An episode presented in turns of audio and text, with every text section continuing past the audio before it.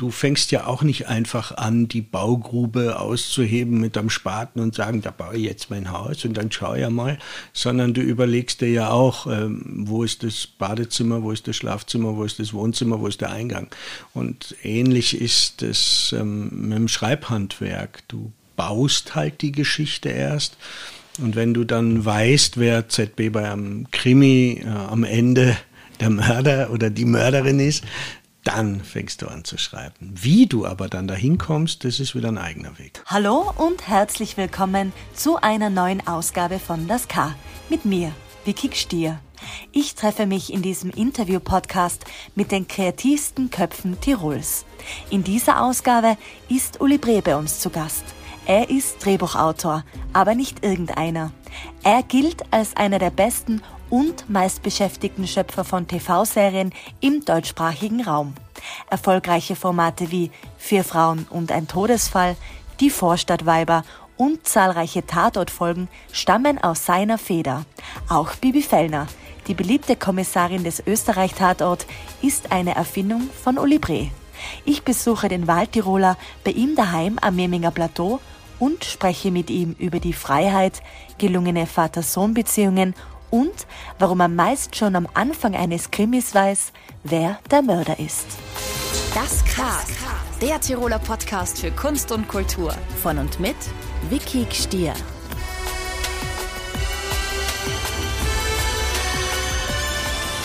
Wir sind heute bei Uli Bre, dem Drehbuchautor, zu Hause in seinem wunderschönen alten Haus und neben uns ist ein uraltes Motorrad. Ich wohne ja oder wir wohnen ja im ehemaligen Bergdoktorhaus. Das ist ja das, das Haus hat dem Harald Krasnitzer gehört. Das habe ich jetzt vor einem Jahr gekauft und das war das Innenmotiv damals, wie der Harry den Bergdoktor noch gespielt hat. Und ganz davor war es äh, hat hier ein Pfarrer gewohnt und ich glaube ganz davor auch mal ein Doktor. Jedenfalls hat es hier mal eine, eine in, in der Tiroler Tageszeitung eine ähm, so, so ein, wie nennt man das, so eine Home Story von mir gegeben und dann kam eine alte Frau und hat angeklopft und gesagt, sie hat hier ihre ihre Sommerfrische verbracht als Kind und hat alte Fotos mitgebracht und so, ja. Und das, das war sehr, sehr schön, ja. Und das Haus hat tatsächlich eine ganz besondere Atmosphäre. Man kommt hier rein und man ist so gleich im Lot, finde ich, ja. Du bist ja eigentlich Deutscher, gebürtiger Deutscher, bist aber schon seit Jahrzehnten in Österreich und seit über 20 Jahren auch jetzt in, in Tirol. Du hast auch äh, mal beschrieben, dass du eigentlich mehr eine österreichische Seele hast. Ähm, was meinst du damit? Ja, ich glaube, dass mir der Humor äh, näher ist. Ich finde, Österreich ist, ist so, so ein guter Kompromiss zwischen Deutschland und Italien. Weißt, also sie sind schon ein bisschen wie die Deutschen, aber dann doch auch so entspannt wie die Italiener. Also du bist eigentlich in Österreich irgendwie bicken geblieben, kann man das so sagen? Genau, ja. Und wollte dann eigentlich schon auch wieder weiter. Also erst Holland, dann Wien, also Amsterdam, dann Wien und dann habe ich gedacht, ma, jetzt dann weiter nach Paris und da war ich dann, glaube ich, schon ein bisschen zu, also da habe ich mich schon zu wohl gefühlt in Wien oder habe vielleicht auch nicht mehr die Energie gehabt, nochmal völlig mit nix wieder in der Stadt zu gehen. Wenn man an deine Anfänge denkt, du hast ja auch einmal eine Clown-Ausbildung gemacht, eben in Amsterdam, in der School of Fools. Äh, wer ist denn ein Fool für dich? wo, wo, in welchem, in welchem Zusammenhang ist jemand ein Fool für mich? Du meinst jetzt in der Politik? Oder? ja, das kannst du frei entscheiden jetzt. Also, ja, das ist ja eine große School of Fools. Also das kann man jetzt nicht so sagen. Da kann man jetzt nicht einen rauspicken. Das wäre unfair den ganzen Fools äh, gegenüber. Ne? Aber bringst du gerne äh, Leute auch zum Lachen? Ja, das ist, glaube ich, auch so ein Irrtum. Ich, äh, Humor ist ja nur dann lustig, wenn du ihn ernst nimmst. Also so ich, das, das, deshalb ist man zu Hause nicht immer lustig. Ja. Man hat so Phasen, wo man gut drauf ist und lustig ist und Schmäh führt und dann wieder nicht. Ja. Mhm. Wie schaut eigentlich so ein typischer Alltag aus eines Uli Bre? Der typische Schreiballtag sieht eigentlich so aus, dass man, glaube ich, mit dem Alter gewisse Rituale entwickelt und die sogar gut findet. Also in, in jungen Jahren habe ich das überhaupt nicht gehabt. Da war das einzige Ritual nie nach Hause kommen. glaube ich, und sich die Nächte um die Ohren schlagen. Und jetzt ist es so mit dem Alter, wir haben einen Hund und der Hund weckt mich genau um Viertel nach sieben und dann lese ich noch einmal sicher eine Stunde, anderthalb. Und dann fange ich nach dem Frühstück an oder nach dem Spaziergang mit den Hunden an zu schreiben. Und dann schreibe ich bis sechs, sieben am Abend so. Mhm. Ist das so das Typische, wie du in einen Schreibflow kommst? Brauchst du das, um kreativ werden zu können? Mm, nein, ich glaube nur, dass es ein Irrtum ist, zu glauben, dass Autoren auf die Eingebung warten. Also das ist, äh, halte ich, also in meinem Leben jedenfalls läuft es nicht so, sondern du brauchst sehr viel Disziplin. Ich finde, man ist seinem Talent verpflichtet. Ja, also talentiert sein allein mm, geht sie nicht aus. Also wenn, dann musst du schon einfach auch eine Disziplin haben und das Handwerk beherrschen und hackeln. Mhm. Wie erfindet man eigentlich eine Geschichte? Kann man das auch lernen? Ja, glaube ich schon. Das ist, ich vergleiche das oft mit, mit dem Tischlerhandwerk oder dem Architektenhandwerk. Also du fängst ja auch nicht einfach an, die Baugrube auszuheben mit einem Spaten und sagen, da baue ich jetzt mein Haus und dann schau ja mal, sondern du überlegst dir ja auch, ähm, wo ist das Badezimmer, wo ist das Schlafzimmer, wo ist das Wohnzimmer, wo ist der Eingang. Und ähnlich ist es ähm, mit dem Schreibhandwerk. Du baust halt die Geschichte erst und wenn du dann weißt, wer ZB bei einem Krimi äh, am Ende der Mörder oder die Mörderin ist, dann fängst du an zu schreiben. Wie du aber dann dahin kommst, das ist wieder ein eigener Weg. Mhm. Was ich gelernt habe, ist, wenn ich keinen Bock habe oder wenn es ein, ein zäher Tag ist, dann tue ich halt nichts. Dann gehe ich halt Motorrad fahren oder mit den Hunden oder whatever, ja. Dein Sohn Moritz, der fährt ja auch Motorrad. Sind es so Dinge, die du gern weitergibst? Ja, mein Sohnemann, der fährt seit er dreieinhalb ist Motorrad. Und jetzt ist er gerade 18 geworden. Und er wartet aber gnädigerweise immer noch auf mich, wenn wir Ausfahrten machen inzwischen. Ob ich das gern weitergebe, hm, ich, das ist auch schwer zu sagen. Ich versuche ihm vielleicht was vorzuleben und wenn er es annehmen will, dann nimmt es an. Mhm. Wenn er jetzt Fußball spielen würde, lieber als Motorrad fahren, dann ist es halt so, ja. Mhm. Was macht für dich eine gute Vater-Sohn-Beziehung aus? Äh, genau das, was du gerade gesagt hast, nämlich Beziehung und nicht Erziehung. Ich, äh, es gibt ganz viel, was die Menschen nicht hinterfragen. Zum Beispiel ist es so ein Allgemeinsatz, finde ich, der überhaupt nicht mehr hinterfragt wird, ist, äh, man muss den Kindern Grenzen aufzeigen. Und ich denke mir, warum muss ich den Grenzen aufzeigen. Ich muss denen sagen, hey, hinterm Horizont geht es erstmal so richtig weiter. Das muss ich meinen Kindern sagen, ja. Also ich, ich, ich war auch immer gegen Regeln oder solche Dinge in, in, in der Erziehung, Beziehung. Ja? Also früher, wie die Kinder klein waren, habe ich nicht gesagt, du gehst dann und dann schlafen, sondern ich habe einen Vorschlag gemacht, das Kind hat einen Vorschlag gemacht und man hat sich auf eine Uhrzeit geeinigt und dann sind die Kinder einfach schlafen gegangen, weil sie mitentschieden haben, weil sie die Entscheidung nachvollziehen konnten. Bei uns hat es nie Regeln gegeben. Keine Regeln, keine Verbote.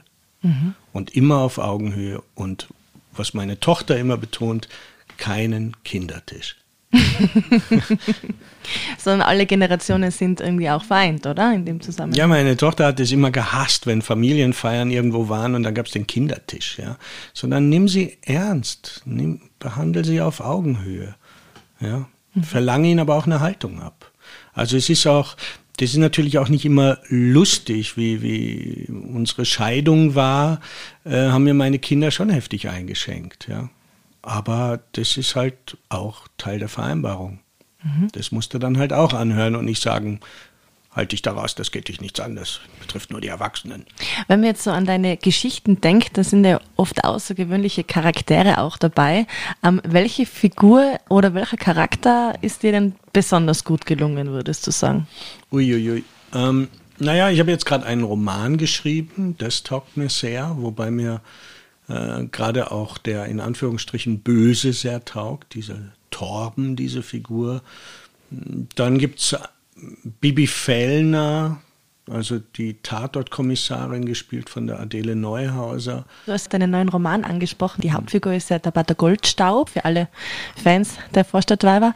Ähm, und da spielt sie ja eigentlich in der Serie eher eine Nebenfigur. Warum hast du dich entschieden, ihr jetzt einen Roman zu widmen? Weil die Serie dem Charakter nicht gerecht werden konnte.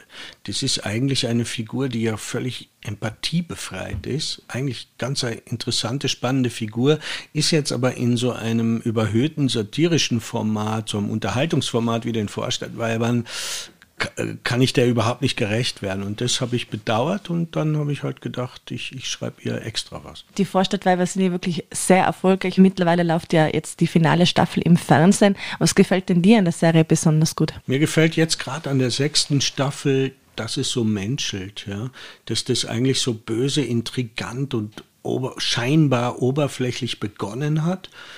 Und auf einmal sind diese ganzen Figuren gereift und ruhiger geworden und äh, aufmerksamer und, und, und nicht mehr so egoistisch im, im Handeln. Ja. Es menschelt auf einmal viel mehr und das finde ich schön, ja. Du hattest ja deinen ersten großen Durchbruch mit der Serie Vier Frauen und ein Todesfall und du schreibst oft für Frauen. Nimmst du gerne auch die weibliche Perspektive ein? Ich weiß nicht wirklich, warum ich lieber Frauen schreibe, Frauencharaktere. Ich habe dann mal überlegt, vielleicht weil ich drei Schwestern habe, vielleicht das der Grund ist, aber mh, hm, vielleicht ist es auch gerade interessant, aus der als Mann Frauen zu schreiben, weil man ihnen dann eben einen, einen anderen Schuss Testosteron mitgibt. Ich weiß es nicht. Wir spielen in unserem Podcast immer mal wieder ein kleines Spiel und zwar kurz und knackig. Also ich liest dir jetzt äh, zwei Wortpaare vor und du musst dich ähm, für ein Wort entscheiden. Okay? Mhm, ich versuche es zu begreifen, ja. Okay. Kottern oder Tabata Goldstaub? Oh, das ist gemein, Kottern. Fakt oder Fiktion? Fiktion. Kaisermühlenblues oder Braunschlag? Braunschlag. Abenteuer oder Alltag? Abenteuer. Schach oder Schnapsen? Beides nicht. Mhm. Wein oder Bier? Mm, zuerst Bier, dann Wein. Schalko oder Hader? ist auch gemein, wenn die das hören. Ja? David Hader. Tarantino oder Scorsese? Auch gemein. Wir haben gestern interessanterweise Tarantino geschaut und habe mich gewundert, dass das ja eigentlich gut ist. Interessant, dass der Typ, glaube ich, nur acht oder zehn Filme gemacht hat. Oder sagt, er macht nur zehn, ja.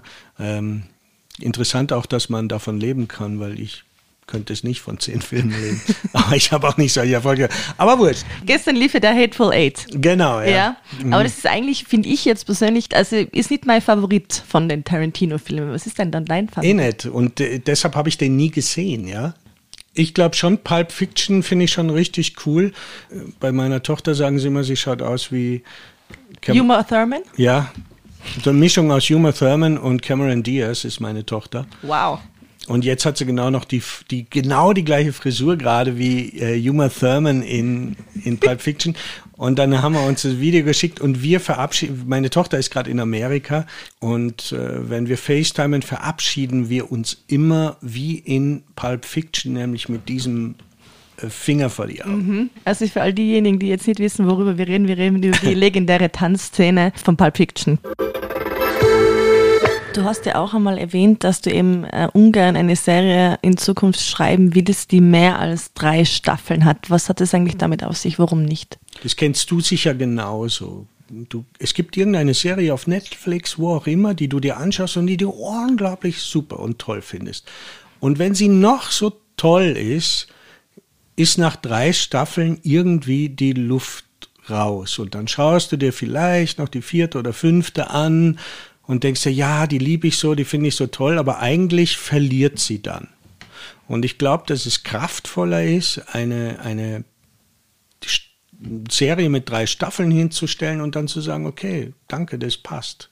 Genug erzählt davon. Mhm. Also ich finde auch die Vorstadtweiber, so sehr ich die liebe, wäre es richtiger gewesen, einfach drei Staffeln zu erzählen. Obwohl jetzt bei der sechsten Staffel spürbar ist, wie die Figuren gereift sind und älter geworden sind und ähm, jetzt gut, gut in ein neues Leben gehen. Ja. Mhm. Ja, ich bin schon gespannt, wie das ähm, dann endet. Es gibt ja auch jetzt bald eine neue Serie, an die du, glaube ich, schon fertig geschrieben hast für den ORF. Die heißt Biester. Kannst du da schon ein bisschen was verraten drüber? Ja, das ist immer so heikel. Also es ist einem immer verboten, darüber zu erzählen. Es geht um Reich und Arm. Also es geht um zwei verschiedene Welten, ähm, die durch einen Unfall mhm. aufeinander prallen. Und diese zwei Welten von armen und reichen Menschen verschränken durch diese Geschichte immer mehr miteinander, ja. Und äh, die eine, die und verzahnen und verbeißen sich auch ineinander, ja. Und die eine Welt schwappt in die und die andere in die. Und das, jeder glaubt, oh, die andere Welt ist eigentlich die aufrichtigere oder die bessere oder die luxuriösere. Und äh, da machen die Leute halt sehr unterschiedliche Erfahrungen damit, worauf es wirklich ankommt, ja. Mhm. Also ist es weniger witzig, oder? Kann man das so sagen? Das ist schon auch witzig, aber es ist, wenn ich jetzt analytisch bin, zum Beispiel bei den Vorstadtweibern jetzt in der sechsten Staffel, da passiert endlich mal kein Mord und die denkt mal gut so. Ja, weil eigentlich die Szenen, die mich am meisten berühren oder zum Lachen bringen oder whatever, sind die persönlichen Szenen. Ja, da gehe ich mit. Ähm, und das habe ich eigentlich jetzt versucht bei Biester auch zu machen. Ja, da gibt es schon einen großen roten Faden, der so durchgeht, aber ich begleite wieder Figuren in so einem großen Biotop. Mhm. Und ich glaube, das ist auch das, was die Vorstadtweiber ausmacht, dieses, dieses große Biotop, wo ich mitgehe, wo ich, wo ich mich identifiziere, auch mit Abgründen. Mhm. Ganz viele Tatorte stammen ja auch aus deiner Feder. Was macht dann einen guten Krimi aus? Na, was macht einen guten Krimi aus? Natürlich, dass ich ihn spannend finde, dass ich mitgehe, dass er mich berührt, wie aber auch jede tolle Romantikkomödie. Ne? Mhm. Also wenn du jetzt einen Krimi schaust, gibt es da Sachen, die dir besonders wichtig sind? Ja, also meine Familie leidet eher drunter, wenn sie mit mir Krimi schaut, weil ich immer sofort alles weiß und immer sagt, das ist so, das ist so, jetzt passiert das, das ist halt mühselig mit mir. Also weißt du auch gleich am Anfang schon, wer der Mörder ist? Ja, meistens ja, eigentlich schon. Fällt dir irgendein Tatort ein, wo du es vielleicht noch nicht gewusst hast? Ja, ich habe jetzt mal einen, einen Tatort äh, geschrieben, da hat Detlef Buck Regie geführt und nach dieser Regie wusste ich wirklich nicht mehr, wer jetzt der Täter ist. Gibt es auch äh, Projekte eigentlich von dir, die so richtig in die Hose gegangen sind? Naja, zum Beispiel äh, Die Maus äh, hat bei weitem jetzt nicht den Erfolg gehabt, wie wir uns das erhofft haben, ja. Wo sehr viele Faktoren mitspielen, warum. Aber das tut einem dann sehr weh, weil das ein sehr erfüllendes Projekt war. Das war total super und niemand hat auf dem Schirm gehabt, dass das vielleicht beim Publikum jetzt nicht ankommen könnte. Das haben wir überhaupt nicht bedacht. Das tut dann weh, schmälert aber nicht die, die gute Zeit. Weißt, mir geht es oft so, dass ich habe zum Beispiel einen Tatort gemacht mit Udo Lindenberg äh, und mit Maria Furtwängler und äh, Jens Harzer hat da mitgespielt und äh, eben der Detlef Buck hat Regie geführt, aber die ganze Arbeit war schrecklich. Es war eine ganz schreckliche Zusammenarbeit mit dem Regisseur. Ganz, ganz schrecklich. Und selbst wenn der Film erfolgreich gewesen wäre und was weiß ich an Auslands-Oscar gewonnen hätte, hätte er mich nicht berührt und wäre mir wurscht, weil die Zusammenarbeit, die Erinnerung an die Arbeit negativ ist. Und deshalb ist es mit der Maus wiederum, wo die Erinnerung nur positiv ist und das Resultat dann ein Flop ist, kann, kann das Resultat die gute Zeit nicht schmälern. Ja, ja. Der, der Prozess ist entscheidend, finde ich. Der Prozess muss mich glücklich machen. Deshalb bin ich total heikel, mit wem ich arbeite. Mhm. Fühlst du dich eigentlich angekommen? Also würdest du sagen, ja, eigentlich so, wie es bisher war? Ja, dazu muss man halt was beitragen. Also einfach ankommen tust nicht, sei denn du bist der blinde Passagier in deinem eigenen Leben. Aber man muss schon was dafür tun. Ja, also ich, ich finde, das ist so wie, wie Rock'n'Roll allein reicht nicht. Du musst den Rock'n'Roll schon auch strukturieren. Also nur darauf warten, dass dein Leben Rock'n'Roll ist, das läuft nicht, sondern du musst schon was dafür tun, dass es spannend ist, ja. Aber du musst auch was dafür tun, dass es dann eine Kontinuität irgendwann hat oder eine Stabilität, ja. Und äh, das hat mein Leben durchaus inzwischen. Was macht denn Erfolg für dich aus, persönlich? Ja, das ist auch so eine Sache. Wenn du jung bist, dann findest du das alles wahnsinnig toll und, und bist da stolz drauf. Und dann schleicht sich natürlich eine gewisse Selbstverständlichkeit oder Routine ein in, in, in dieses Leben, ja. Aber Erfolg, ich glaube, momentan geht's mir so, das Schreiben mich sehr glücklich macht, aber wenn ich am Abend einfach nur die geschriebenen Seiten unter der Tür durchschieben müsste, die jemand abholt und mir das Geld dafür überweist, wäre es auch okay. Welche Projekte sind denn eigentlich jetzt für die Zukunft geplant, beziehungsweise liegt vielleicht irgendwas bei dir in der Schublade? Ja, es gibt ein wirklich großes Projekt, da darf ich überhaupt nicht drüber reden. Da freue ich mich total drauf. Das ist ein ganz lässiges äh, richtiges, so fettes äh, Streamer-Ding. Ich glaube aber nicht, dass das ein Stoff ist, der dir gefällt. Warum nicht? Sage ich dir, wenn die Mikros aus sind. Okay. Gut, äh, vielen Dank. Mhm. Und da sind wir am Ende angekommen. Das war's schon wieder von Das K. Und wie hat euch diese Episode gefallen? Hinterlasst uns doch gerne einen Kommentar auf unseren Social Media Kanälen. Alle Infos sowie alle Folgen zum Nachhören gibt es wie immer auf www.tirol.at slash podcast. Vielen Dank fürs Zuhören und bis zum nächsten Mal.